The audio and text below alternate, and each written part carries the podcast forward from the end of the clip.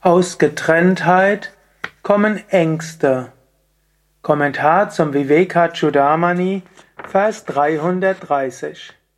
Shankara schreibt, Derjenige, der zu Lebzeiten vollständig in der Einheit etabliert ist, verbleibt auch in dem Zustand der Einheit, wenn sich der Körper aufgelöst hat. Der Yajurveda sagt, dass derjenige, der auch noch den kleinsten Unterschied, die kleinste Getrenntheit wahrnimmt, Angst hat, Bhaya.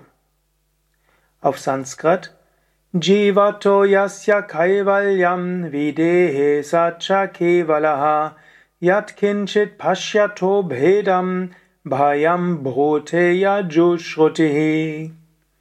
Ich will heute wieder mal Wort für Wort durchgehen. Yaju Shrutihi, die Offenbarung, also Veda von Yaju, sagt folgendes. Brute sagt.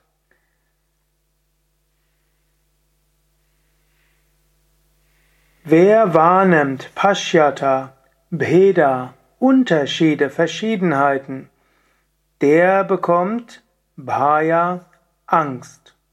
Also die Angst kommt, Bhaya kommt durch das Wahrnehmen von Unterschieden. Dagegen, wer Kevala ist, Kevala heißt frei ist, Kaivalya ist derjenige, der in der Freiheit ist. Wer frei ist, der wird den Zustand der höchsten Freiheit erfahren, Kaivalya, und sogar auch, wenn der Tod da ist. Also wie Dehe, auch nach dem Tod ist man frei.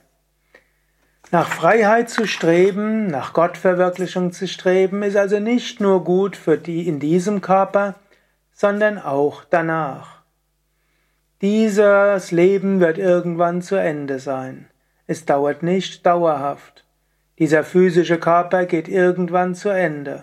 Irgendwann ist der Körper vorbei.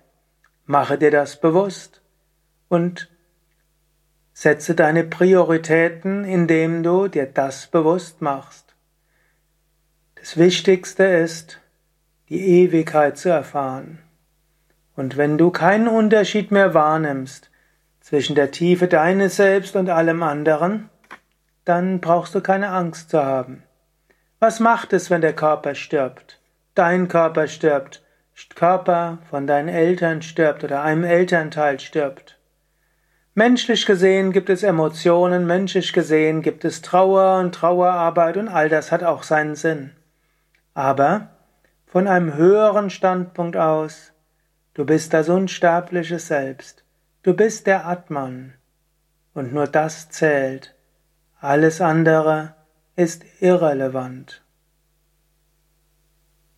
Erfahre das, lebe aus dieser Bewusstheit heraus.